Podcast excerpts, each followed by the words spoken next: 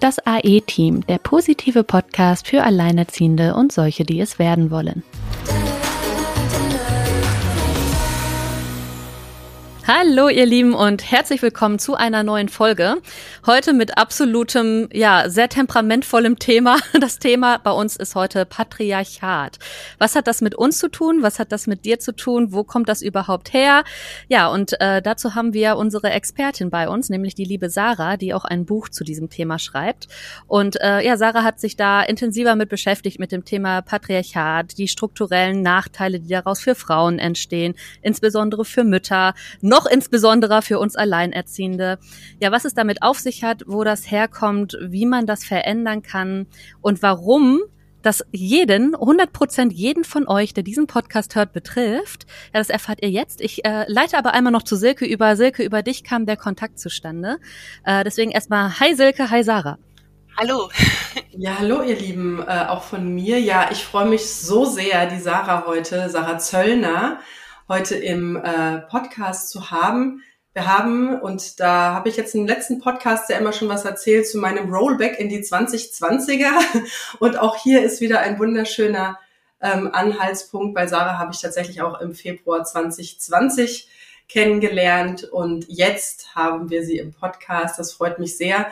Und äh, wenn ich so die Entwicklung von Sarah so betrachte aus den ja fast schon Anfängen 2020, wohin sie sich jetzt entwickelt hat. Sie ist auch Autorin geworden, äh, kennt sich auch mit dem Thema alleinerziehend beziehungsweise getrennt erziehend aus eigener Erfahrung aus und entwickelt sich jetzt noch ein Stückchen weiter Richtung politische Themen, was mich sehr, sehr freut, dass es Frauen gibt, die da auch genauer hinschauen, weil auf dieses Thema bin ich auch gestoßen, Patriarchat, was ist das überhaupt? Fragezeichen, Fragezeichen steht ja nicht täglich in der Zeitung, was das ist, ja. Selbstverständlich ähm, nicht. Ja, dazu kommen wir vielleicht dann noch, ähm, weil tatsächlich, wenn man so wie ich jetzt seit acht Jahren alleinerziehend ist und ja auch sehr viele Geschichten schon gehört hat und auch in der Facebook-Gruppe da regelmäßig in Kontakt steht, fragt man dann doch, wieso ist das so? Also wieso ist das so, dass, dass das Thema Kinderkriegen beispielsweise so als äh, fast schon persönliches Pech, was auch die Altersvorsorge oder die finanzielle Absicherung gewertet wird und andererseits denkt man sich, was Sina ja auch immer so schön sagt, ja, aber das sind doch eigentlich die Steuerzahler von morgen und ohne Kinder gäbe es ja morgen gar keine Gesellschaft mehr. Also wie kann es sein, dass es für die Gesellschaft gut ist, Kinder zu bekommen, aber wie kann es sein, dass es für ja, die Menschen, die Kinder kriegen, sind ja dann aber doch die, die mehr oder weniger, zumindest was das Finanzielle anbelangt, und das ist ja der Motor des, äh, des Wohlstands momentan noch, ja nicht so gut geregelt ist. Und da freue ich mich jetzt sehr, dass Sarah auch nochmal mit sehr guten Beispielen aus dem Alltag heute den Augenöffner spielt für viele. Und liebe Sarah, herzlich willkommen im Podcast und stell dich doch einfach nochmal kurz selbst vor. Ja, sehr gerne. Hallo äh, Silke, hallo Sina. Ich freue mich, bei euch zu sein. Ähm, ich freue mich, über das Thema zu sprechen mit euch. Ähm, kurz zu mir. Wer bin ich überhaupt? Wie komme ich dazu, zu, ähm, zu dem Thema auch ähm, recherchiert zu haben? Als Journalistin und Autorin für Familien- und Gesellschaftsthemen. Also ich arbeite ähm, seit einiger Zeit ähm, in diesem Bereich und wir haben, habe jetzt mit einer äh, Co-Autorin, die selbst Soziologin ist, ähm, ein Buch geschrieben, das heißt Mütter, Macht, Politik. Ähm, bewusst mit dem Wortspiel ähm, des Appells, also Mütter, werdet politisch aktiv, werdet euch politisch bewusst, aber auch ähm, Mütter, Mutter sein, Macht und Politik sind drei Themen, die einfach eng verbunden sind. Und ich denke, das ist in den Köpfen vieler noch nicht wirklich ja, ähm, eine Verbindung, die einfach präsent ist. Also Muttersein, Weiblichkeit wird oft mit diesen Aspekten der Fürsorglichkeit, des Privaten auch verbunden, für Kinder da zu sein. Das ist doch auch in den Augen vieler, zum Beispiel in der Arbeitswelt, Privatsache. Ähm, und wir haben eben untersucht, was sind eigentlich die Rahmenbedingungen, unter denen Mütter in unserer Gesellschaft aktuell leben. Und was sagen Menschen, die sich eben für die Interessen von Müttern einsetzen? Was läuft da zum Teil massiv schief? Aber auch was lässt sich eben ändern? Wo kann man ansetzen, um die Bedingungen für Mütter und damit einhergehend natürlich auch für alle Menschen, die für andere sorgen, deutlich zu verbessern. Und, ähm, und was erreicht man dadurch? Nämlich tatsächlich eine Gesellschaft, und das ist vielen vermutlich gar nicht bewusst, die im Ganzen lebenswerter und, äh, und, und menschenwürdiger würdiger wird, weil sie eben dieses ganz wichtige Element für andere zu sorgen ins Zentrum stellt und eben nicht mehr sagt, das ist so ein Extra, ein nettes Extra, so quasi, wenn deine 40 Stunden Arbeitswoche noch ein bisschen Zeit übrig lässt, dann kannst du das ja in deine Familie rein investieren sozusagen.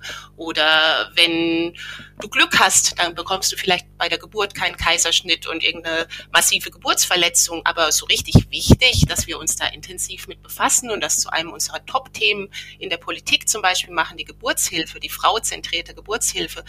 So wichtig ist es dann doch nicht. Und das haben wir eben mit unserem Buch, das ist unser Anliegen, ähm, diese Rahmenbedingungen sichtbar zu machen zu zeigen, was läuft da schief und eben umgekehrt auch zu zeigen, wer macht schon etwas anders, wer macht schon Dinge neu und ähm, wie kann das besser laufen. Hast du da persönlich ein Lieblingsbeispiel, wenn du dich mit Frauen unterhältst oder vielleicht in deinem Freundeskreis, wo sich vielleicht noch nicht so mit diesem Thema beschäftigt wird, dann dieses Thema auftaucht, du davon erzählst und ähm, ja, dein Gegenüber vielleicht erstmal so gar nicht weiß, was du damit meinst. Hast du da ein Lieblingsbeispiel, mit dem du erklärst oder auch diesen Leuten dann erklärst, warum auch sie eben in dieser äh, Struktur drin hängen? Also inwieweit sich das auf Sie auswirkt? Ja, also ich denke, was immer sehr nah am Alltag ist, ist einfach das Thema Kinderbetreuung.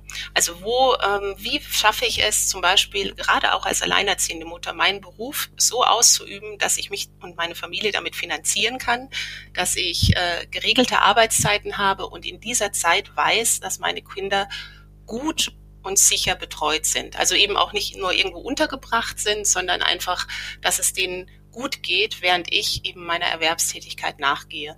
Und das ist schon oft so ein Punkt, wo dann einfach auch die Rückmeldung kommt, Natürlich kennt das jeder. Plötzlich diese Anrufe vom Kindergarten, wie selbstverständlich einmal auf einer kulturellen Ebene quasi wird, wird dann, werde ich als Mutter angerufen, obwohl es vielleicht durchaus auch einen Vater gibt, der für das Kind da sein könnte äh, das Kind sei krank, bitte abholen, so quasi.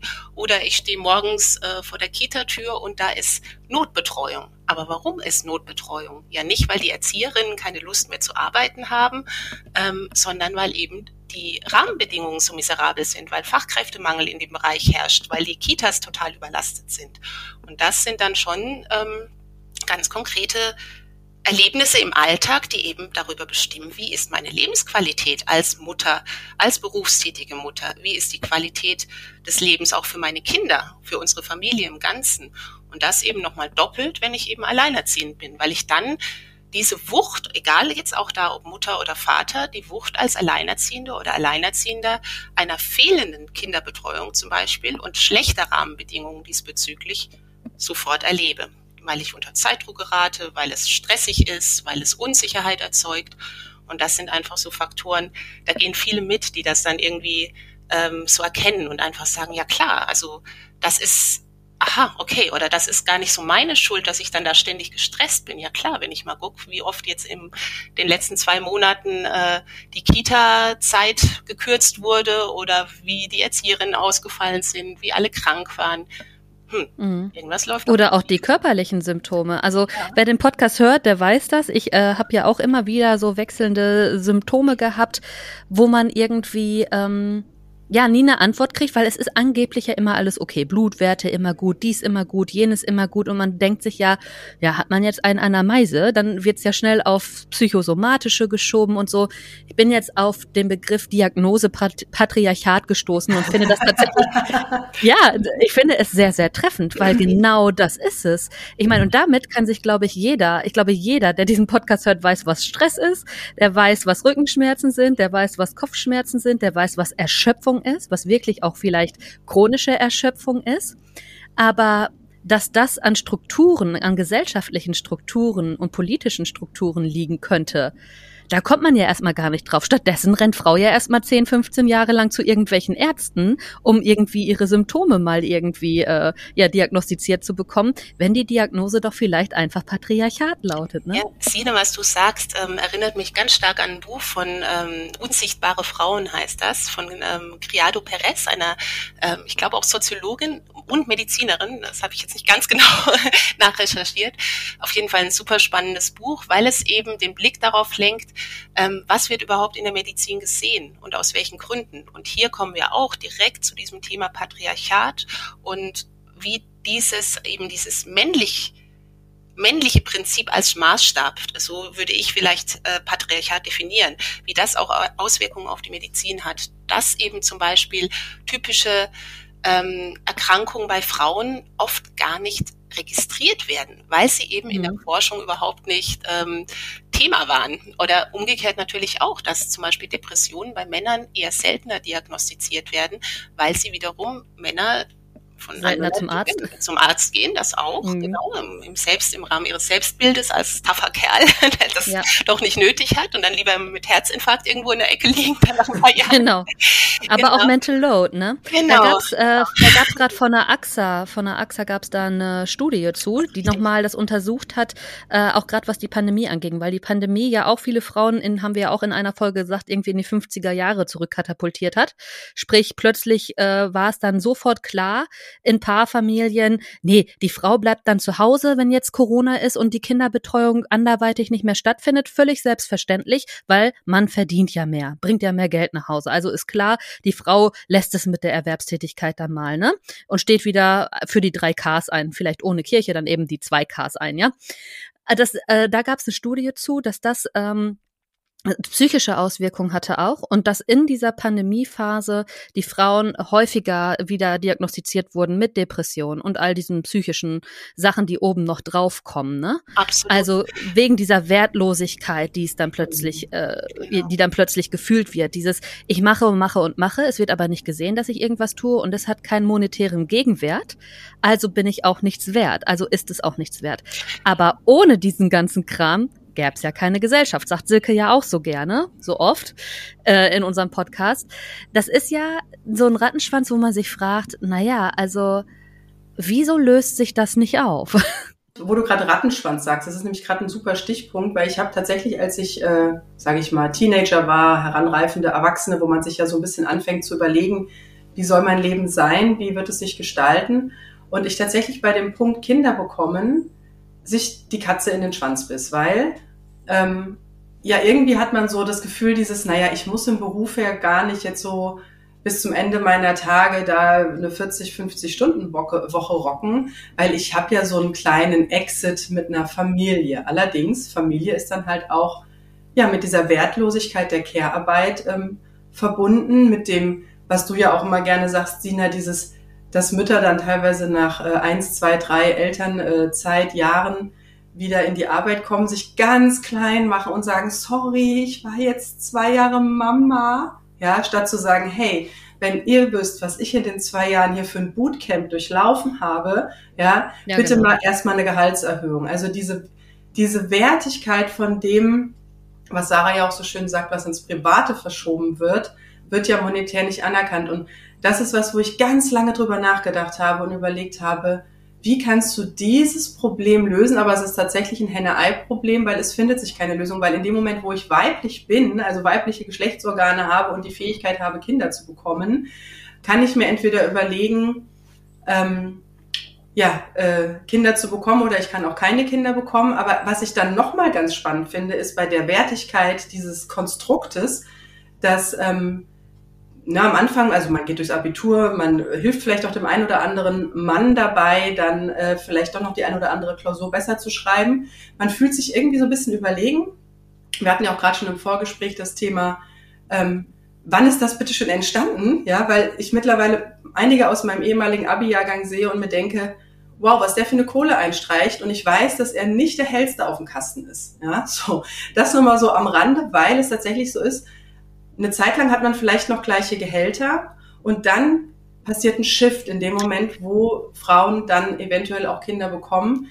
Männer verdienen dann teilweise in wenigen Jahren, genau in diesen wichtigen Jahren, wo Frau draußen ist, ähm, plötzlich das zwei-, dreifache. Und Frau steigt teilweise niedriger ein, als sie vor der Geburt des Kindes war. Plus, dass Väter, Moment, lass mich noch den kurzen Satz zu Ende bringen, dass Väter, also Männer, die Familie gegründet haben, dann teilweise sogar noch einen Boost erfahren im Gehalt, dadurch, dass sie Kinder haben, während Frauen dafür abgestraft werden, beziehungsweise ja nie das Level erreichen könnten, wenn man das jetzt mal so als Milchmädchenrechnung nimmt. Frau bekommt keine Kinder, bleibt Single, ähm, wird niemals die Gehaltsstufe theoretisch, wenn man dieses Konstrukt so nimmt, erreichen wie Vater.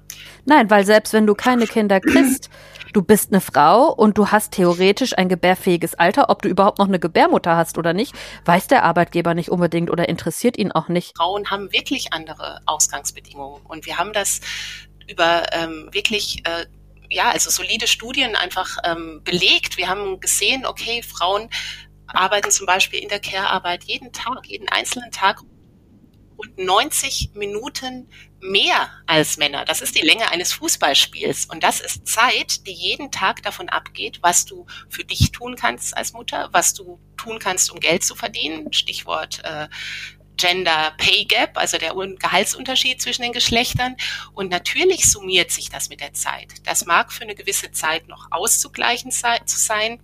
Aber äh, nach einer Weile, klar, schlägt das ins Kontor. Und, und das sind eben, ähm, was ich noch sagen wollte, was uns wirklich wichtig war und was irgendwie auch so ein Aha-Effekt war, dass es wirklich um knallharte Themen wie eben Geld und Macht geht bei diesen Fragen. Also es ist nicht irgendwas weichgespültes, wo man sagen kann, na ja, da musst du halt einfach, musst du halt ein bisschen besser mit deinem Mann oder Ex-Mann verhandeln quasi.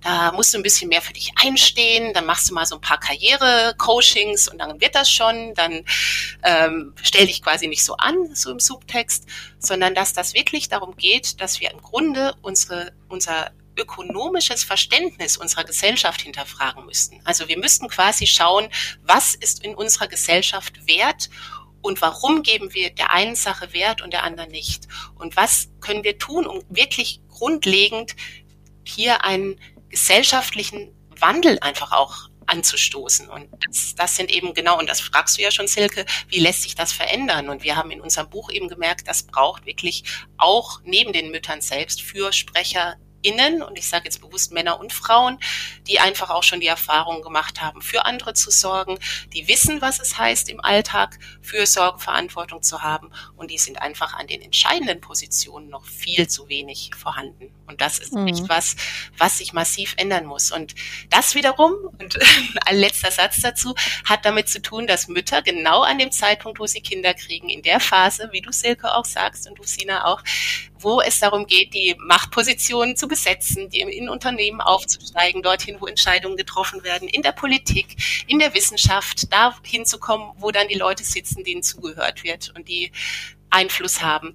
Ja, das sind die Mütter draußen. Da sind die dann mit den Kindern beschäftigt. Ja, und welche, ähm, also ich meine, ich bin jetzt angefixt, ja. Du sagst jetzt hier, wir haben das alles, wir haben hier, und du hast mir auch schon im Vorgespräch gesagt, dass du, dass ihr auch echt äh, gute Ideen in dem Buch habt wie könnte denn, also, also das, also das eine, sage ich jetzt mal, ist ja wirklich wieder dieses Henne-Ei-Problem. Du sagst, es müssten eigentlich diese Frauen in diese Politik hinein, äh, zu einem Zeitpunkt, wo sie vielleicht gerade im Wochenbett sind. Ja, ich habe selbst schon Kontakt gehabt mit der Christina Schröder, die ja auch Familienministerin äh, Ministerin war, die dann ja auch schwanger wurde während ihrer Amtszeit und tatsächlich dieses politische System ja Frauen sowas von ausbotet. Also sie hat ja noch nicht mal, glaube ich, Mutterschutz gehabt. Das ist als ähm, Vertreterin deines Bezirks im Prinzip ja gar nicht vorgesehen. Sie hatte es probiert, sie hatte es probiert mit ganz viel auch Fremdbetreuung. Und im Endeffekt hat sie ja dann auch gesagt, naja, sie hat halt jetzt die ersten Jahre ihres Kindes verpasst, ob es das wert war. Ja, da sind wir wieder beim Wert. Oder dass eine Grünpolitikerin das Kind im Bundestag stillen wollte und rausgeschmissen wurde. Also wie welche Möglichkeiten gäbe es denn, da einen Fuß in die Tür zu kriegen? Also wir sehen als Autorin wirklich einen Schlüssel da drin, den, äh, die Perspektive zu verschieben. Und das mit eben mit Vehemenz und mit, mit ähm, einflussreichen Menschen, die das auch so vertreten. Nämlich ähm, ja, der Punkt ist gerade nochmal deswegen dieses Stichwort Kinderbetreuung und ähm, also ich bin absolut dankbar dafür, dass es auch außerhalb der Familien Kinderbetreuung gibt. Ich äh, finde, das ist ein, ein Fortschritt grundsätzlich für Frauen.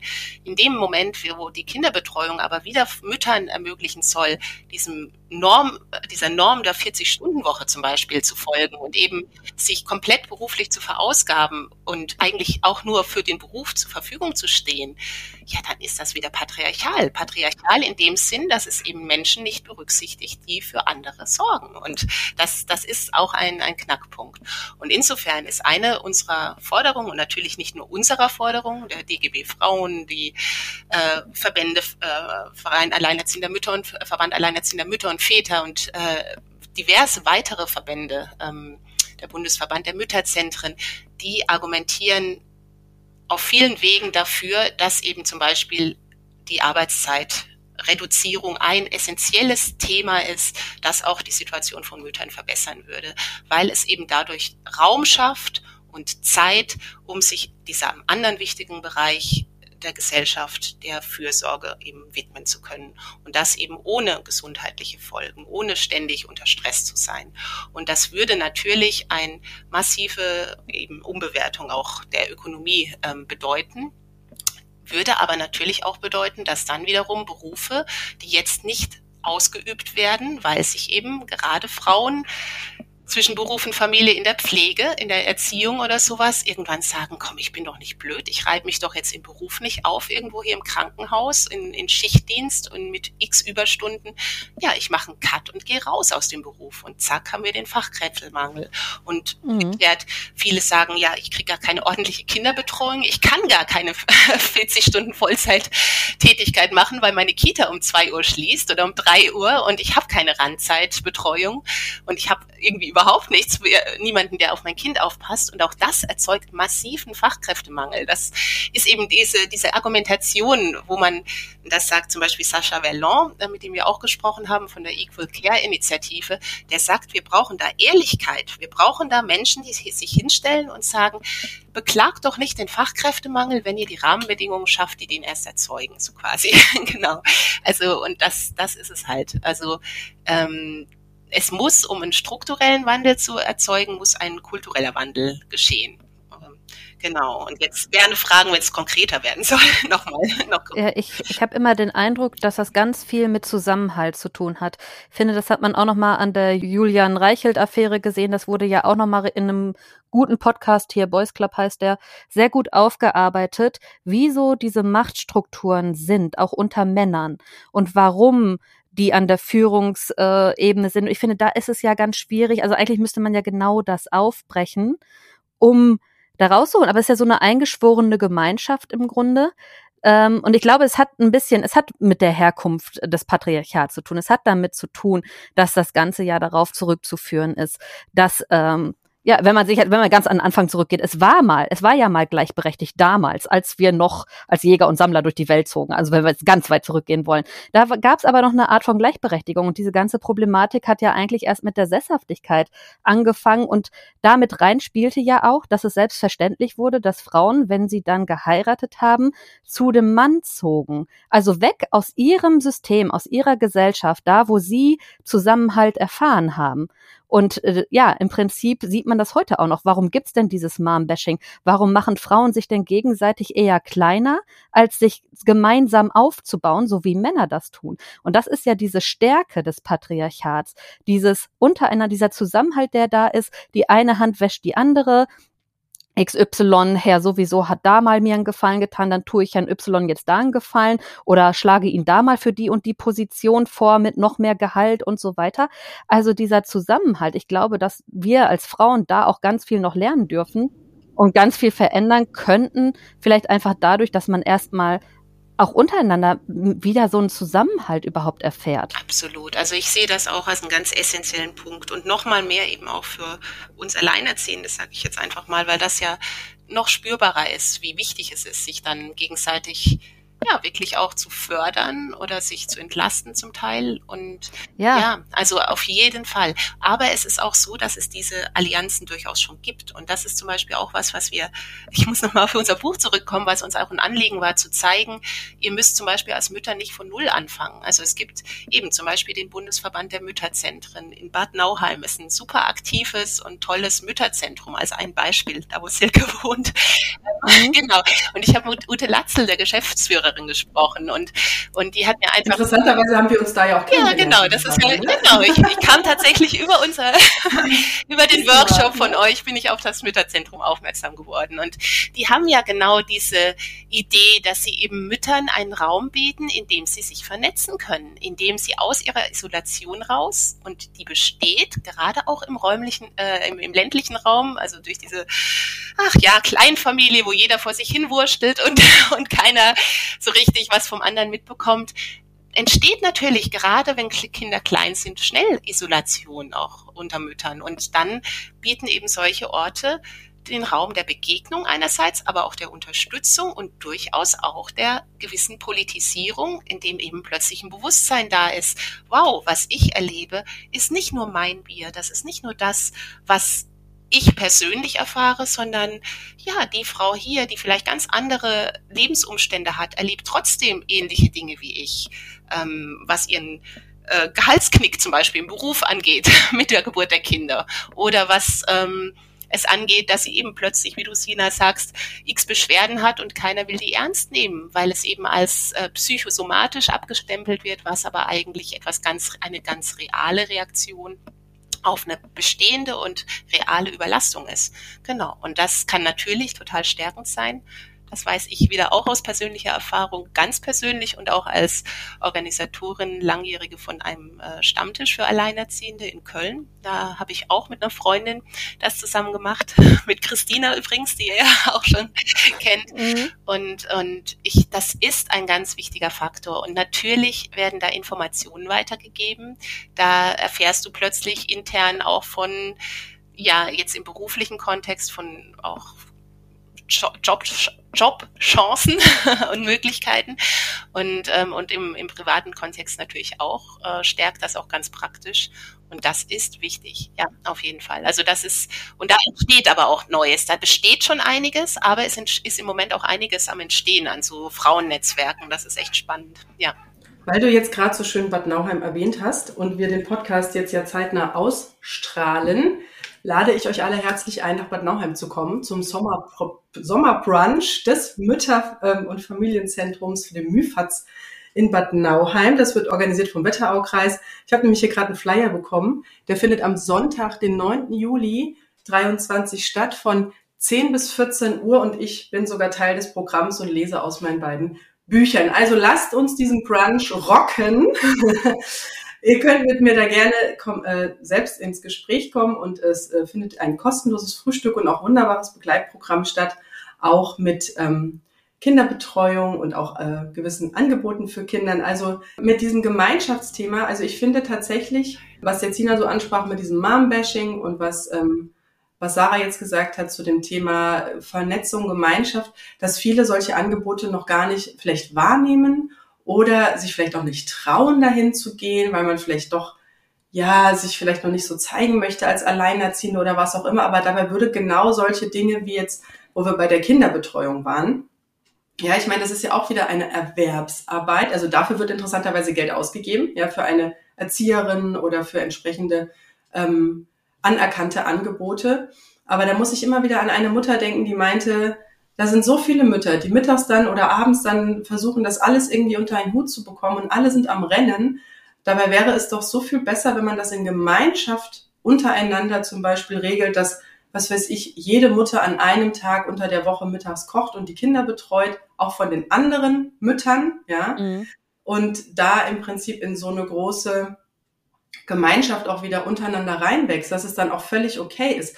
Aber auch was Sarah sagt mit der Kinderbetreuung, ich sehe es genauso zweigleisig und zweispurig und zweischneidig besser gesagt, weil ähm, wieso zählt denn bitte nur meine Erwerbsarbeit? Wieso zählt nicht das andere? Also ich habe manchmal immer mal wieder so eine Vorstellung von einer anderen Welt, wo im Prinzip, hatte ich auch schon manchmal in dem Podcast jetzt gesagt, wo im Prinzip derjenige, der ein Kind bekommt, gesellschaftlichen Wert erfährt und es ihm gut geht. Ja, dass er eben nicht nur auf diese Erwerbsarbeit gemünzt ist. Vielleicht, liebe Sarah, kannst du da noch mal so einen Bogen spannen. Warum bewerten wir denn nur diese, diesen männlichen Maßstab der, der Erwerbsarbeit? Kapitalismus. Ja, also und eben da kommen wir wirklich an diese, diese, ans Eingemachte, anders kann man es nicht sagen. Warum verändert sich da auch so schwer was? Weil das Bewusstsein oder die Forderungen sind ja zum Teil schon seit 30 Jahren da, seit 40 Jahren. Also wir, äh, es gibt genügend Leute, die sagen, da muss sich was ändern. Aber warum ändert sich nichts? Weil es eben auch genügend Leute gibt, die massiv von den bestehenden Strukturen profitieren. Ich gebe mal so ein Stichwort Ehegattensplitting. Da gibt es natürlich sehr, sehr, sehr, sehr viele verheiratete Ehegatten, aber ohne dass es jetzt das, also mir ist wichtig, das nicht zu so einem Bashing Männer gegen Frauen werden zu lassen und auch nicht irgendwie Verheiratete gegen nicht Verheiratete, Alleinerziehende gegen Paarfamilien.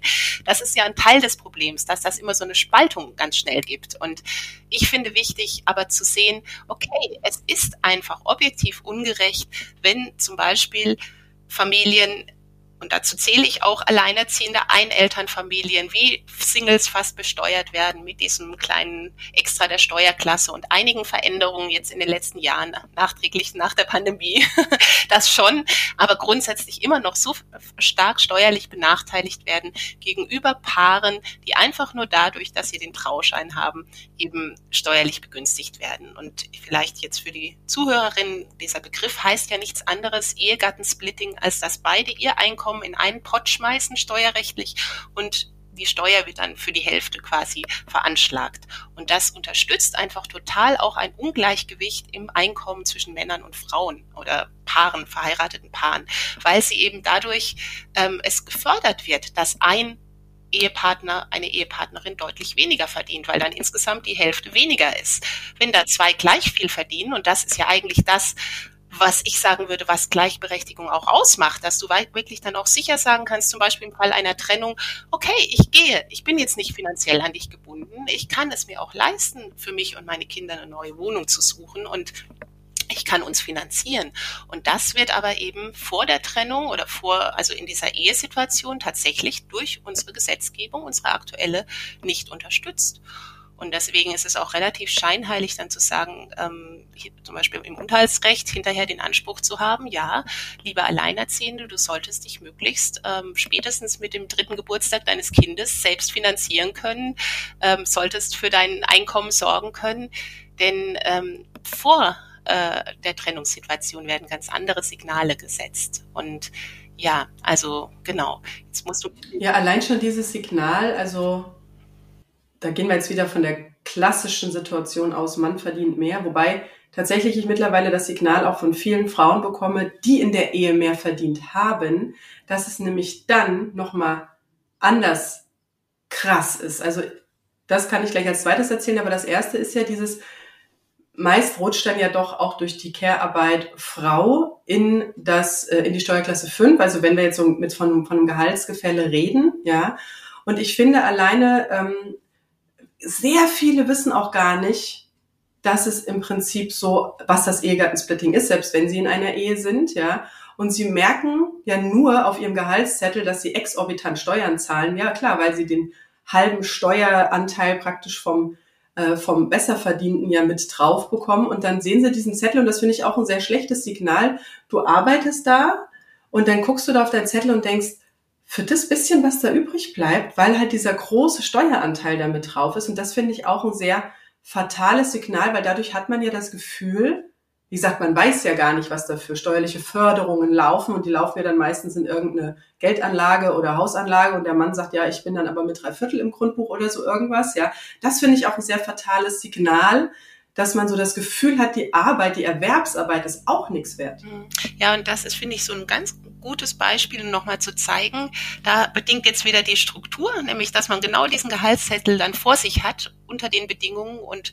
der dann so mager aussieht, doppelt mager, eigentlich magerer, als er de facto sein müsste, und das dann wieder diese, diese Wirkung hat, auch auf dich als Mutter vielleicht, äh, dass du eben denkst, boah, dafür acker ich mich ab, dafür habe ich täglich diesen Stress, äh, ist es nicht vielleicht doch, es wird schon gut gehen, ist es nicht doch besser, ich bleibe jetzt erstmal die ersten sechs, sieben Jahre zu Hause, dann habe ich beim beruflichen Wiedereinstieg auch so ein klassisches Thema, Rückkehr aus der Elternzeit, Wiedereinstieg, super heikles Thema für Frauen, weil sie oft wirklich diskriminiert werden an dem Zeitpunkt im beruflichen und dann summiert sich das so. Und, und das sind eben so Mechanismen, die liegen nicht an dir selbst als Mutter. Das ist, dann natürlich kannst du Entscheidungen treffen. Der DGB Frauen hat zum Beispiel eine Webseite, was verdient die Frau? Und die soll gerade junge Frauen darauf aufmerksam machen, dass es eben bewusste Entscheidungen sind. Wie regel ich die Finanzen mit meinem Ehepartner oder Ehepartnerin? Also wie entscheide ich das? Wie, wie regeln wir das? Wie klären wir das? Sprechen wir überhaupt darüber? Für welchen Beruf entscheide ich mich? Was, äh, wie kümmere ich mich um meine Altersvorsorge? Das sind ja alles so Themen, die sind meistens so Mitte 20 noch reichlich weit weg und werden dann vielleicht so mit Mitte 30, Ende 30, Anfang 40 werden die dann oder mit einer Trennung oder mit einer Trennung langsam langsam oder auf einen Schlag sehr drängend. Genau. Sollte ein Schulfach sein. Warum ein ja. warum ein Ehevertrag nicht unromantisch ist? Ja, durchaus. Also ich also ich fände ja so eine, ja. so eine nur ganz ganz kurz zu diesem Gehaltszettel. Ich fände es ja tatsächlich tatsächlich eine schöne eine schöne Transparenz, wenn man äh, draufschreibt, äh, praktisch ich bekomme als Frau, weil ich sehe ja meistens den vom Mann vielleicht auch nicht, ja, kann ja passieren, dass man draufschreibt, äh, dass man, dass im Prinzip der Mann dadurch einen Steuerbonus, äh, also er hat, also ich bezahle jetzt so und so viel Steuern, aber äh, der andere, der sozusagen mit diesem äh, Gehaltszettel verknüpft ist, ja, hat äh, dadurch eine Steuererleichterung von keine Ahnung 500 äh, Euro jeden Monat, weißt du, dass ich das auch sehe, dass ich da sehe, ah, es verschiebt sich nur. Also ich bin nichts wert, sondern es verschiebt sich und da ist tatsächlich ein Mehrwert dadurch, durch dieses äh, Ehegattensplitting ja. zu erfahren. Ja, und da hat die Frau einen Ausgleich auch für zu erfahren. Ne? Also sei es da, das ist halt nur so, so traurig, dass das politisch, ähm, steuerrechtlich so gemacht und vorgegeben ist, du dann aber eigentlich darauf angewiesen bist, im Privaten eine Lösung zu finden, dass du dich mit deinem Partner darauf einigst, dass er dir in Elternzeit einen Ausgleich zahlt für das, was dir an Gehalt in der Zeit verloren geht und so. Das ist dann gar nicht mehr politisch oder rechtlich irgendwo festgelegt. Das ist dann wieder deine Privatsache, das zu äh, ja, besprechen, ne?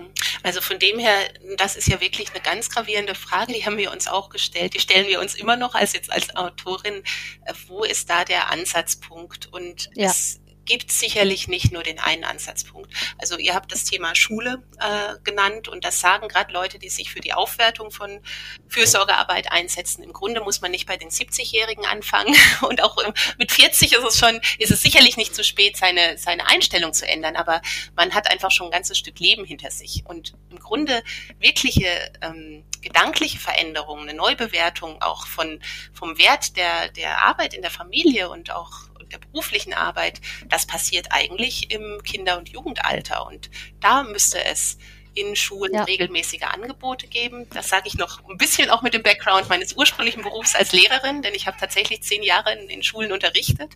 Und ähm, es ist so, da wird natürlich äh, wird die Ökonomie so mit dem Homo economicus erklärt, der quasi körperlos, geschlecht, also nicht eben gerade nicht geschlechtslos, aber der, der hat keinen, ist kein Vater, der hat kein Kind vom Bauch, mhm.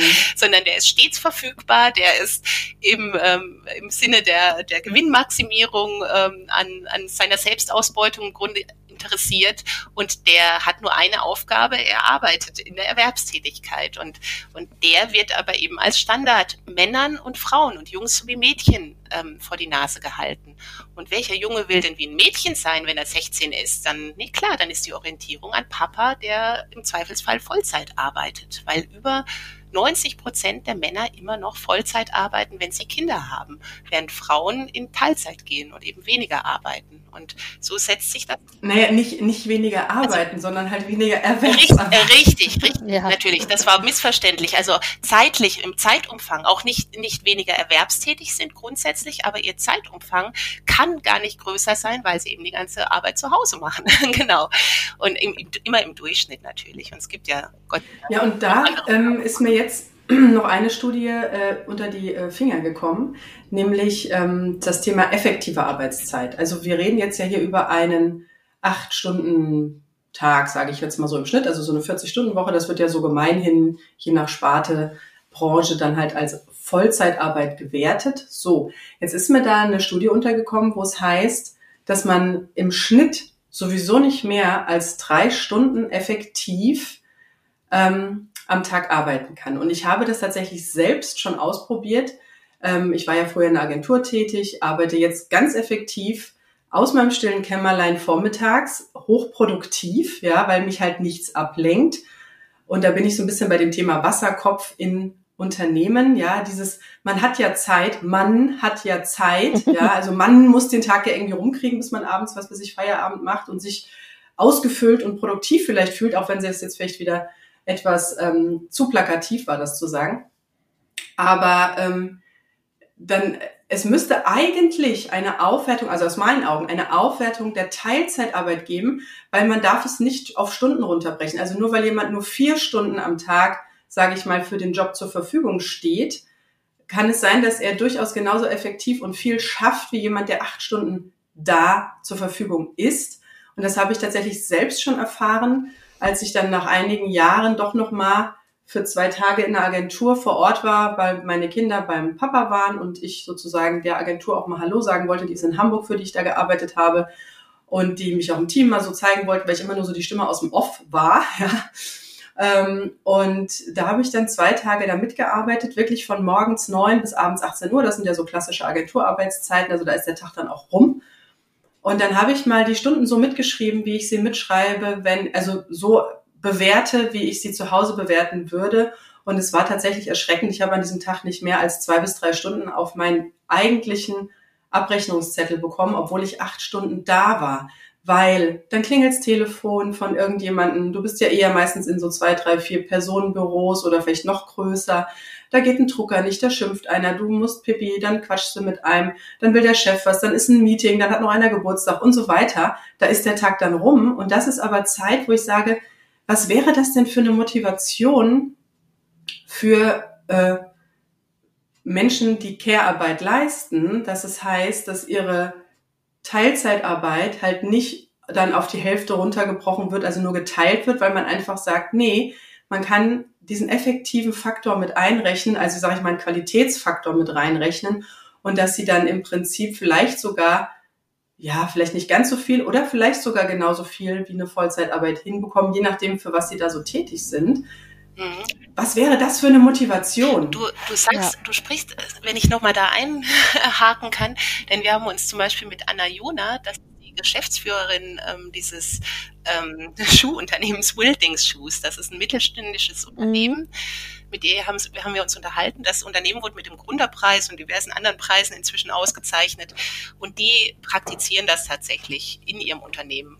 Ah, ja. Ich fand das interessant, dass sie auch in das Interview von sich aus eine Mitarbeiterin mit reingenommen haben. Auch das finde ich so ein Signal. Also wir reden nicht nur drüber, was ja eben auch so eine Art ähm, analog zum Greenwashing, so quasi dieses Family Washing. Also wir sind mega mhm. familienfreundlich in der Theorie, in der Praxis aber dann doch nicht so.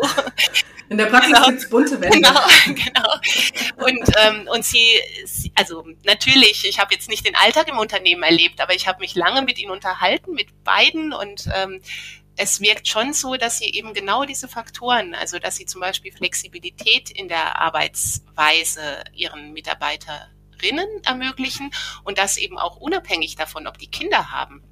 Denn das vergisst man ja manchmal, dass diese ähm, man nennt das ja so ein bisschen New Work. Das klingt jetzt erstmal so hip und da kommt immer gleich der Einwand auch, ja, ist ja nicht überall möglich, aber, ja, aber, ja, diese, ja. aber dieses Grundprinzip, denke ich, die, das nämlich im Grunde eine Wertschätzung den eigenen Mitarbeiterinnen äh, gegenüber ausdrückt, und eben nicht so eine achtloses Verfügen über ihre Lebenszeit, einfach nur, weil es immer so war, sondern eben zu schauen, okay, wer braucht was? Und sie geben einfach, also die beiden, Anna Jona und ihre Mitarbeiterin, haben die Rückmeldung gegeben, dass das mega motivierend ist dass ja. das konkret Das ist wie in der Kindererziehung. Ja, das ist wie dieses bedürfnisorientierte Erziehen. Ja. So brauchen wir bedürfnisorientiertes Arbeiten. Ist es schon. Und es hat auch konkrete finanzielle ähm, also Pluspunkte für das Unternehmen, weil einfach die Bindung ja. der Mitarbeiterinnen und Mitarbeiter stärker ist und weil dadurch weniger ja. Fluktuation ist und Einarbeitung. Ja, es ist ja auch mehr Freude, auch energetisch. Es ist ja mehr Freude, mehr Spaß da. Das ist ja eine viel höhere Frequenz, energetisch auch, auf der da gearbeitet wird. Ja, und das ist eben, insofern ist das schon ein ganz spannender Punkt, finde ich, da hinzuschauen und mit Menschen zu sprechen, die das einfach schon umsetzen, weil ich bin immer so jemand, der gerne ab einem gewissen Punkt weggeht von dem, wo ist das alles ätzend, hin, ja, ja, hin zu dem, wie kann man es denn dann wirklich anders machen? Und, und das fand ich halt auch daran, an, dem, an den Interviews, die ich da geführt habe. Wir haben so ein bisschen die Aufgabenteilung gehabt. Meine eben Co-Autorin als Soziologin hat so recherchiert und sich in die Fakten gekniet und ich habe das natürlich mit aufgegriffen und wir haben es alles durchgekaut in x Versionen. Aber ich habe auch die Gespräche einfach geführt und ich fand das schon ermutigend, dass es durchaus auch Menschen heute schon gibt, die das einfach anders machen. Und es ist eben dadurch deutlich, es ist auch anders möglich. Es ist nicht so, dass diese Unternehmen alle eingehen und selbst in einem klassischen Produktionsbetrieb, wo es Schichtdienst gibt, lässt sich dieses grundsätzliche ähm, Prinzip zu schauen, was brauchen denn auch meine Mitarbeiter und zu sehen, okay, das macht Sinn, die Rahmenbedingungen so zu schaffen, dass die nicht nach sieben oder acht Jahren abspringen, weil sie alle im Burnout landen. Das, äh, das ist auch ist in jedem Geschäftszweig möglich. Ja? Und natürlich aber nicht einfach so. Das kostet erstmal auch. Das ist eine Investition in die Strukturen, auch in neue Arbeitskräfte. Aber das bewirkt auch, dass Leute kommen, dass es Leute anzieht. Ja? Also. Was würdest du denn so einer klassischen, also so das, das klassische Totschlagargument, das ich ganz oft bekomme, wenn ich jetzt mit solchen Ideen komme und sage, ja, aber hier guck mal, mehr als drei, vielleicht sogar maximal vier Stunden effektive Arbeitszeit, schaffst du doch eigentlich sowieso nicht, ja? Also bitte bewerte mal deinen Arbeitstag und schau mal, wie oft bist du wirklich nicht so, ne, also wann hört's auf mit der Kraft? Und ich kenne das selber, wenn man sehr äh, konzentriert arbeitet, also wirklich in so einen Tunnel, in so einen Flow reingeht, ja, du bist nach drei Stunden bist du platt, ja. Ähm, aber dann ist ja so dieses äh, Totschlagargument, das ich dann oft bekomme, ja, aber wie soll das denn beispielsweise, und da sind wir jetzt wieder bei den sehr frauenlastigen Berufen äh, im sozialen Bereich, äh, Lehrerin hast du angesprochen, bist du selber gewesen, Erzieherinnen, beziehungsweise ähm, alles, was so rund um Pflege oder Krankenhaus zu tun hat, Medizin. Ähm, wie könnte man, wenn du da jetzt schon so einen ersten Einschnupperer hast, vielleicht habt ihr ja auch jemanden in dem Bereich interviewt, wie ließe sich denn gerade in diesen wirklich, sage ich mal, sehr festgefahrenen Strukturen was aufbrechen?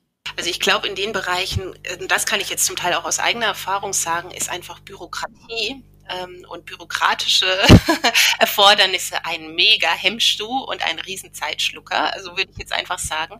Also es muss ähm, mega viel dokumentiert werden. Es werden in stundenlangen Konferenzen irgendwelche Richtlinien ausgearbeitet, die zum Teil einfach auch wirklich re realitätsfremd sind oder die auf Vorgabe wieder von der nächsthöheren Instanz gemacht werden.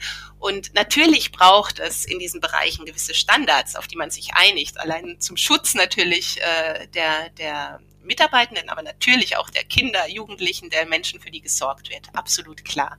Ähm, aber ich denke, auch da ist zum Beispiel der Fokus, dass man so repetitive Aufgaben ja, die zum Teil einfach schlicht streichen könnte und, und da wirklich straffen könnte und dadurch Raum schafft für die eigentliche Arbeit mit den, mit den Menschen.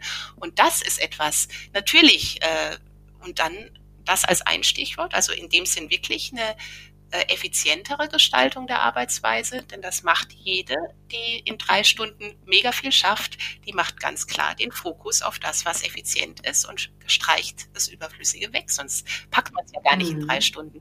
Und dann denke ich auch, gerade in den sozialen Berufen, die ja leider, leider eben alles andere als sozial oft inzwischen in der Realität sind, ist diese soziale Komponente doppelt und dreifach wichtig auf verschiedenen Ebenen, auf der Ebene des Netzwerks. Eine Hebamme, die allein eine Schicht mit vier Frauen, die sie unter der Geburt betreut. Und das ist tatsächlich Standard in deutschen Krankenhäusern. Ja, das kann ich bestätigen, weil meine Schwester ist Hebamme. Genau, ja. also das hat uns Frau Gebhardt-Orthofer vom Deutschen Hebammenverband, hat die uns ins Mikrofon bestätigt, das, und das gibt Studien dazu. Das sind einfach Zustände, unter denen du gestresst werden musst, unter denen du auch nicht mehr wirklich gut arbeiten kannst. Und ja, und alle, die Frauen ja auch. Ganz genau. also wenn die Hebamme dir ständig aus dem Kreissaal rausrennt, weil sie in den Kreissaal nebenan muss, stresst das ja auch die Frau unter der Geburt. Absolut. Und das nenne ich als Beispiel, weil das jetzt ja auch so ein Bereich ist. In dem Moment, wo du ein Team hast, wo du dann auch klare Aufgabenverteilung hast. In England zum Beispiel gibt es diesen 1 zu 1 Kreissaal. Also dass eine Hebamme betreut eine Frau über die mhm. gesamte Geburt hinweg. Und, ja. ähm, und dadurch entsteht einfach eine ganz andere Ruhe. Und ihr Team erledigt quasi alles außenrum für den Zeitraum. Und natürlich braucht das eine gewisse Personaldecke quasi. Das ist immer ein Argument. Aber natürlich zieht das auch zum Beispiel jetzt Hebammen, die jetzt aus den Kliniken rausgehen, weil sie einfach diese Arbeitsbedingungen nicht mehr wollen, wieder zurück in die Krankenhäuser, weil es anders läuft für sie und dadurch eben auch attraktiver wird, dort zu arbeiten. Ich kenne tatsächlich eine Hebamme, die aufgrund der, ähm, der Strukturen in Deutschland ähm, tatsächlich einmal im Monat nach Irland fliegt. Ja und dort eine Woche durchrockt und dann ist sie wieder drei Wochen für ihre Kinder. Spannend, gell? Ja, und das ist eben sowas, wo ich finde, ähm, jetzt ist irgendwie die Zeit. Ich meine, wir haben alle diese Pandemie hinter uns, in der irgendwie auch der Letzte kapiert hat, okay, was ist denn, wenn es keine, keine Menschen gibt, die für andere in den Krankenhäusern ihre Füße platt stehen und, und da sind? Was ist, wenn es keine Kinderbetreuung gibt? Was ist, wenn die Schulen zu sind? Und irgendwie, ähm, ja. Also ja, man muss den Schwung, den man da genau, jetzt hätte genau. gewinnen können, eigentlich nutzen. Genau. Aber da äh, will ich gerade mal einhaken. Und zwar, es gibt ja durchaus ein äh, hohes Interesse daran, dieses Patriarchat am Laufen zu erhalten auf anderer Seite. Also ich glaube schon, dass es viele Männer in Machtpositionen gibt, die da durch solche feministischen Bewegungen, durch Gleichberechtigungsbewegungen durchaus ähm, ja, so vielleicht irgendwann mal ihre Fälle davonschwimmen sehen. Ich habe so das Gefühl, dass es da auch so ein, dass man durchaus politisch auch in der Welt, weil wir reden ja, es ist ja nicht nur ein Problem in Deutschland, sondern es ist ja ein globales Problem. Das sehen wir ja in, in jedem Land dass es da so eine Art Aufbäumen gibt. Also ich äh, gucke ja ganz besorgt gerne immer mal auf die USA, was da so los ist. Allein schon letztes Jahr, als es äh, die, die Gesetzesänderungen gab, die uns wieder Jahre zurückgeworfen haben, diese Abtreibungsgesetze, dass du in einigen Bundesstaaten nicht mehr legal abtreiben darfst. Ne? Da wird aber ja auch nicht in einem Atemzug dann mal darüber geredet, dass dann aber auch Väter, die Frauen halt schwängern, ja, und meinen, sich dann verpieseln zu können, äh, einfach auch gleichberechtigt an der Kinderbetreuung teilnehmen oder so. Davon ist keine Rede. Also die Bedingungen für Frauen, die dann ungewollt Mutter werden, zu verbessern, da wird nie von gesprochen. Aber erstmal schön der Frau verbieten, über ihren Körper entscheiden zu dürfen. Oder die neuen Gesetze in Florida die da unterschrieben wurden, ja, die es plötzlich illegal machen, LGBTQ zu sein oder überhaupt Kinder aufzuklären. Es ist verboten, Kinder in der Schule über Rassismus aufzuklären und solche Sachen. Du darfst Kindern keine Geschichte mehr mit zwei Pinguin-Papas vorlesen. Also ein Kram, wo du dir denkst, wie kommen wir denn jetzt plötzlich wieder ins Mittelalter? Wo es doch auf der anderen Seite diese ganzen Bewegungen gibt, die darüber aufklären, die gerade alle wachrütteln, wo wir sehen, oh, da stehen Frauen auf, ne? Auch in ganz anderen Ländern, wo, wo Frauen immer noch so unterdrückt sind. Also es gibt so viele Bewegungen weltweit gerade, wo Frauen aufstehen und mal den Mund endlich aufmachen und was verändern wollen. Aber diese, ich habe das Gefühl, diese patriarchalen Strukturen, die Menschen, die dran festhalten wollen, nutzen da gerade noch so alles, was es da an Macht noch gibt, um das im Keim zu ersticken.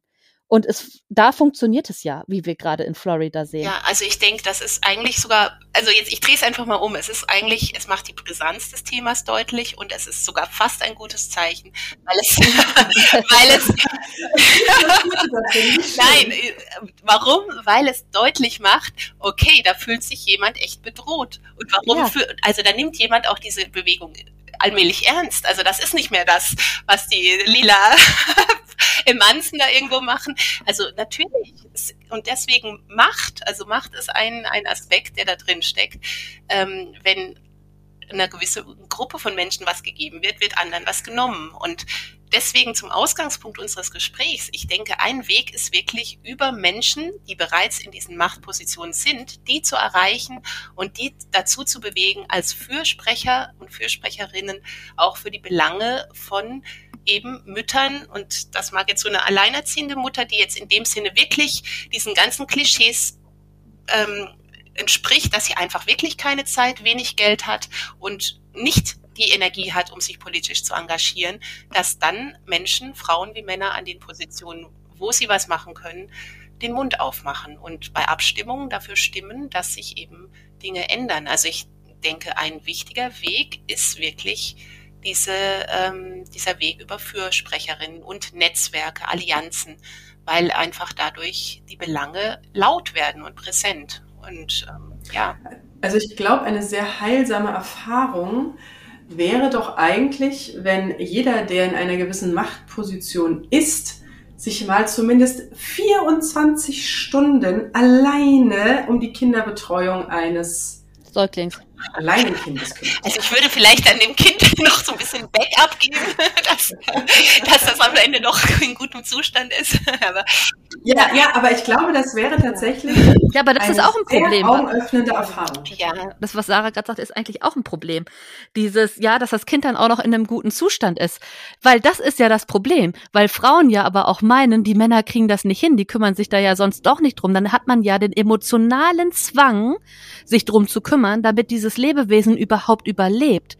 Weil man den Vätern das gar nicht zutraut. Das ist aber auch ein Problem, was wir haben. Ja, das ne? hatte ich jetzt damit natürlich nicht gemeint. Ich hatte eher gedacht, jemand, der wirklich sein Leben lang keine Fürsorge für andere geleistet hat, irgendwo im, im Vorstand von irgendeinem äh, Konzern, den würde ich nicht direkt ein Baby ohne irgendwas. Ja, aber vielleicht habe ich mich, bevor ich Mutter geworden bin, auch nie um wen anders gekümmert. das ist natürlich vielleicht könnte man so Roboter entwickeln, die nicht zu Schaden kommen oder die haben das, eine Auswertung ja, aber Das gibt es schon. Ja, aber Sina, was du sagst, ist natürlich klar. Das ist dieses, es ist ein schwieriger Punkt, dieses Maternal Gatekeeping, also dass Mütter quasi anderen nicht zutrauen, so gut wie sie selbst zu machen. Ähm, natürlich. Es sind auch Hormone. Es ist ja auch ja, biologisch ja, gegründet. Ja, aber ich denke, es ist auch gefährlich, dass, weil das wieder eben auf so einen Biologismus abzielt. Und ich würde persönlich schon sagen, jeder Mensch ist einfach wirklich in der Lage, ähm, auch für andere Fürsorge zu leisten. Es ist aber vollkommen verkehrt, Menschen, die das tun, allein zu lassen. Und das kommt Müttern wie Vätern nicht zugute, weil natürlich gibt es Mütter, die genauso schlecht für ihre Kinder da sein können, aber oft sind das eben dann Frauen auch, die in einer Situation sind, die einfach für sie auch schlecht ist, weil sie einfach keine Möglichkeit haben, mal Aufgaben abzugeben, mal zur Ruhe zu kommen, wieder Kraft zu schöpfen ähm, das Müttergenesungswerk hat so Menschen dann in den, in den Kurorten und das ist ein Tropfen auf dem heißen Stein. Da kriegen, bewerben sich Millionen von Frauen und Männern übrigens durchaus auch. Und äh, ein paar Zehntausend kriegen dann einen Platz im Jahr. Und, und das muss sich natürlich auch dringend ändern. Also wenn wir sagen, ähm, also auch da wieder diese, die Erwartung, was soll eigentlich eine Mutter können?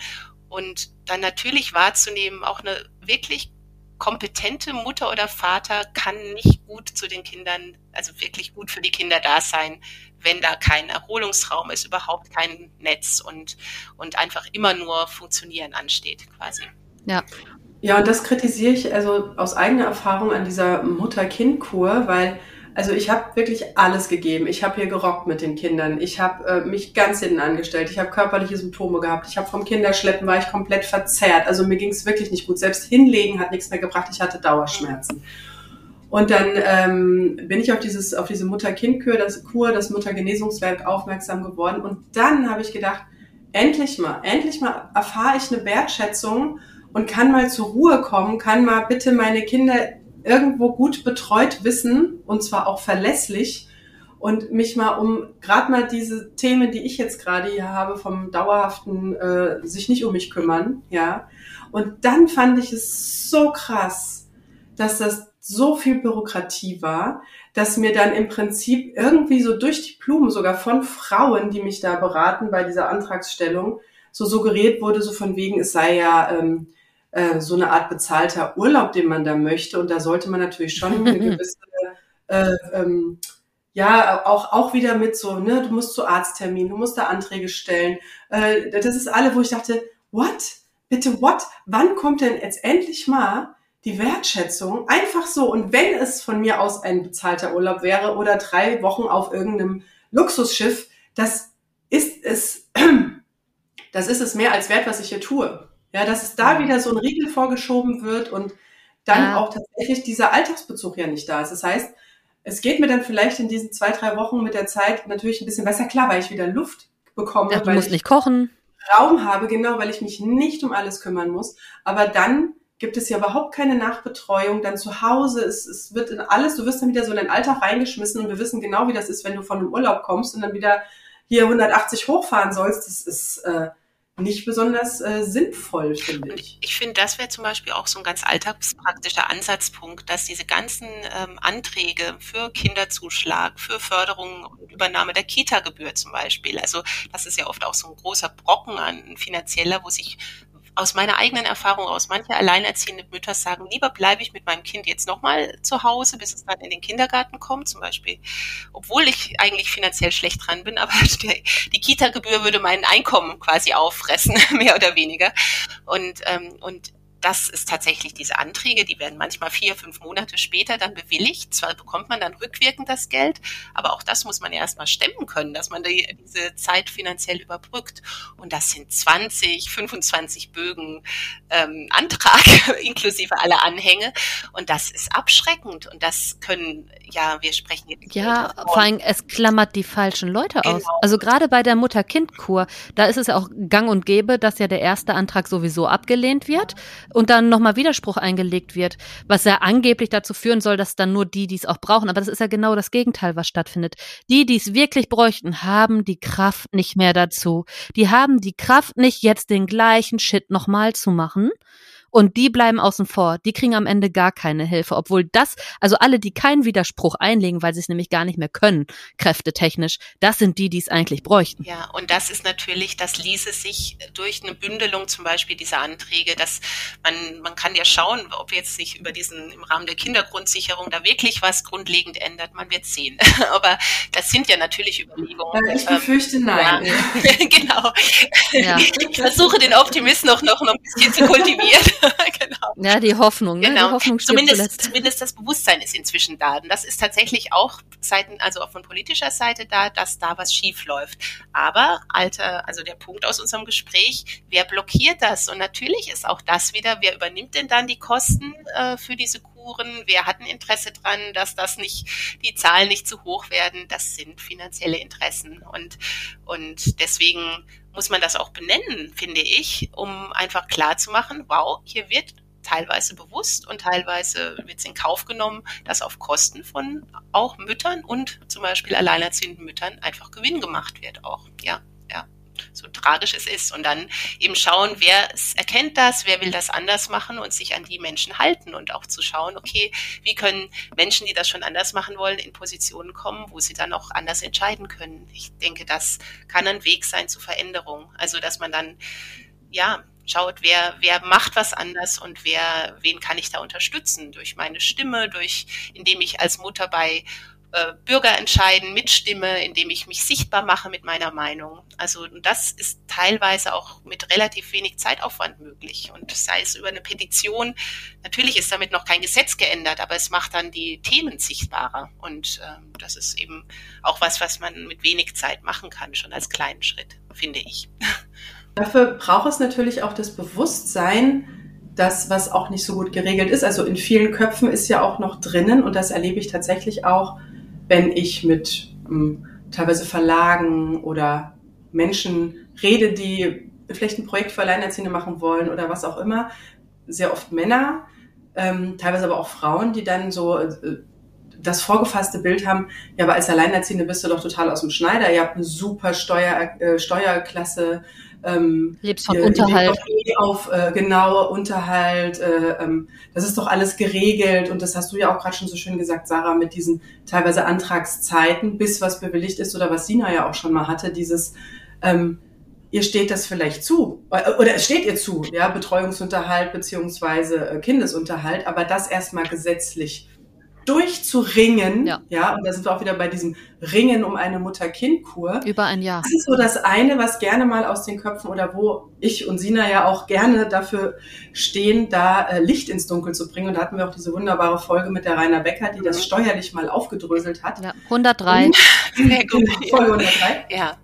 Und es ist aber auch dieses, ähm, dass man sich als Mutter irgendwie vielleicht auch gar nicht zu sehr aus dem Fenster lehnen möchte, aus der heilen Bubble. Wir hatten ja auch unsere hundertste Folge, wo uns eine Mutter, keine Alleinerziehende, interviewt hat und wir auch so ein bisschen diese zwei Welten mal so etwas anreißen konnten, in welcher Welt bewegt sie sich und sie, und sie will einfach in ihrer heilen Welt sein. Sie will einfach gar nicht da äh, drüber nachdenken, was ist wenn oder was wäre wenn, sondern sie, ne, sie, sie, sie will da so ein bisschen die Scheuklappen aufhaben Mhm. Und dass da auch viele Mütter sich die, gerade in solchen Situationen gar nicht bewusst sind, was da tatsächlich gerade mit ihnen passiert und was für ein Faktor sie in dem ganzen Spiel spielen. Ja, also betrifft mich nicht, ne? Insofern finde ich es tatsächlich toll, dass ihr diese Themen auch in eurem Podcast aufgreift, weil das einfach gut, das äh, hören viele Alleinerziehende, aber ja, aber keine aber, Mütter, also keine in Genau, ja, oder wenige. ja, ja. Und äh, für die haben wir jetzt das Buch geschrieben. Na gut.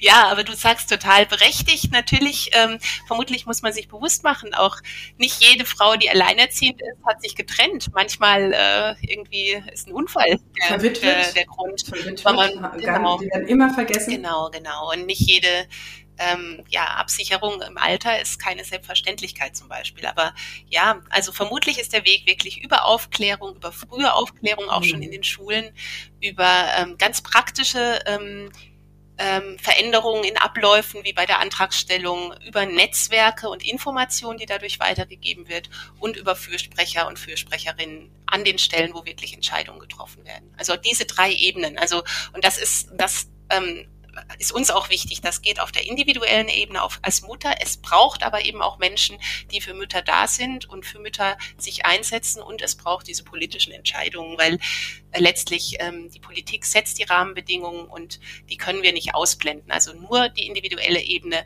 wird uns helfen mhm. in der akuten Situation, aber sie wird nicht die grundlegenden Strukturen ändern. Und deswegen ist auch meine persönliche Entwicklung so ein Stück weit von dieser individuellen äh, Situation hin zu wirklich politisch oder gesellschaftspolitischem Engagement, jetzt als Autorin und Journalistin inzwischen, weil ich das einfach erkenne über mein Muttersein und auch meine private äh, Situation. Ja, wenn wir was ändern wollen, dann müssen wir auch ein Stück weit aktiv werden und dann müssen wir uns und für uns sichtbar und für die Themen einsetzen. Hast du eine Prognose, wie viele Jahre sind wir noch entfernt von wirklichen, wirklich spürbar positiven Veränderungen politisch gesehen?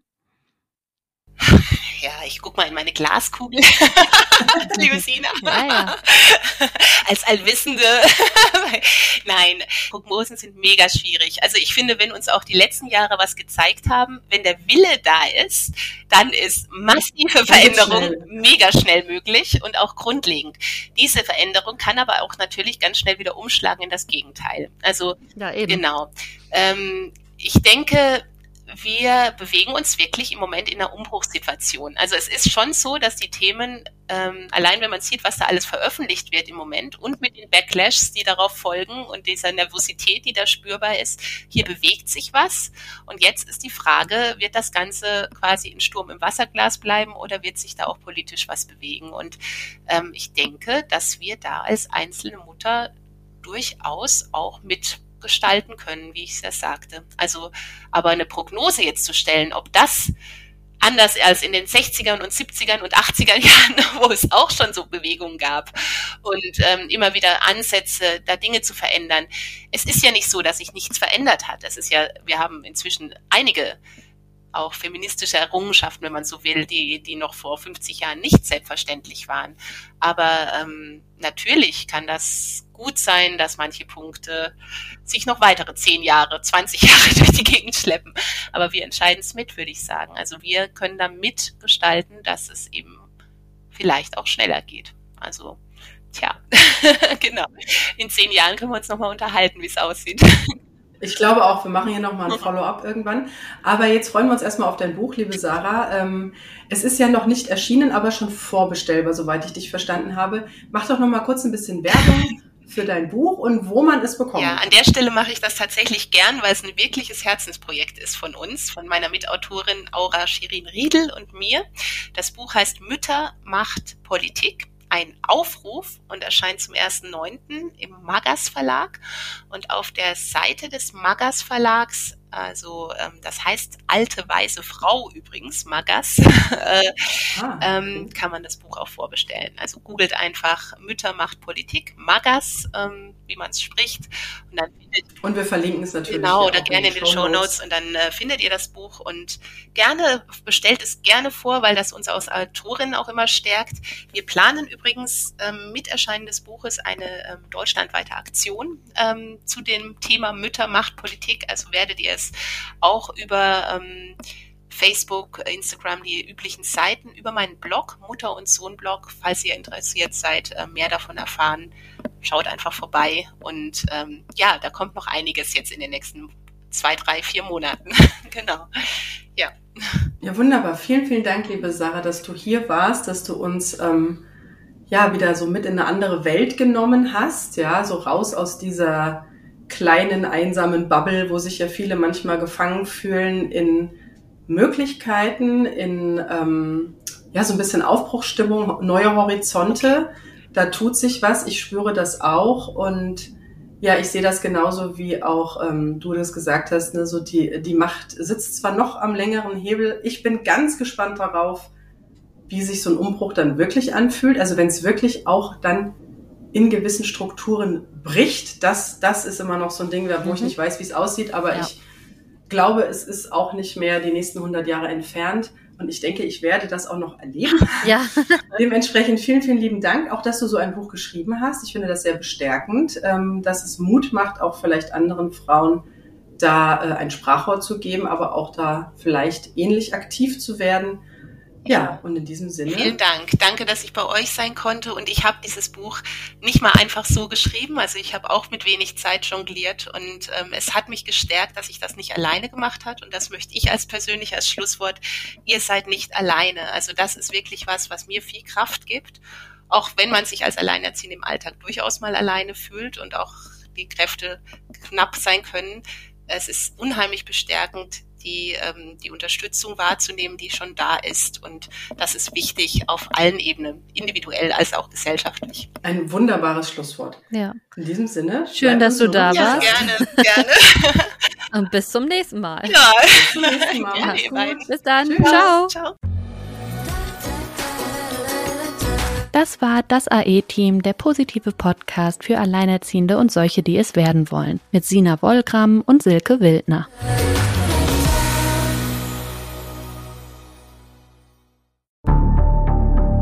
Wie lange kann ein Mörder sein dunkles Geheimnis bewahren? Wann bekommen die Angehörigen Gewissheit und die Opfer Gerechtigkeit? Jedes Jahr werden bei der Polizei rund 100.000 Menschen als vermisst gemeldet. Drei Prozent davon, also 3000 Menschen, bleiben länger als ein Jahr verschwunden. Einige werden nie wieder gesehen. Seit gut drei Jahren arbeitet die Polizei in NRW mit sogenannten Cold Case Units. Das sind Abteilungen, die wirklich nur damit beschäftigt sind, Mordfälle zu bearbeiten, die teilweise seit Jahrzehnten ungeklärt sind. Ich bin Mike Mattis, Radioredakteur und News Anchor und ich spreche mit Ermittlern über diese Fälle. In meinem Podcast Licht ins Dunkel, Cold Cases und ungeklärte Vermisstenfälle von hier beleuchten wir gemeinsam mit Profilern, Staatsanwälten und Mordermittlern Cold Cases und ungeklärte Vermisstenfälle aus ganz Deutschland. Immer in der Hoffnung, dass Angehörige endlich Gewissheit und die Opfer Gerechtigkeit bekommen. Licht ins Dunkel. Cold Cases und ungeklärte Vermisstenfälle von hier. Eine Produktion von Mike Mattis und der Podcastfabrik.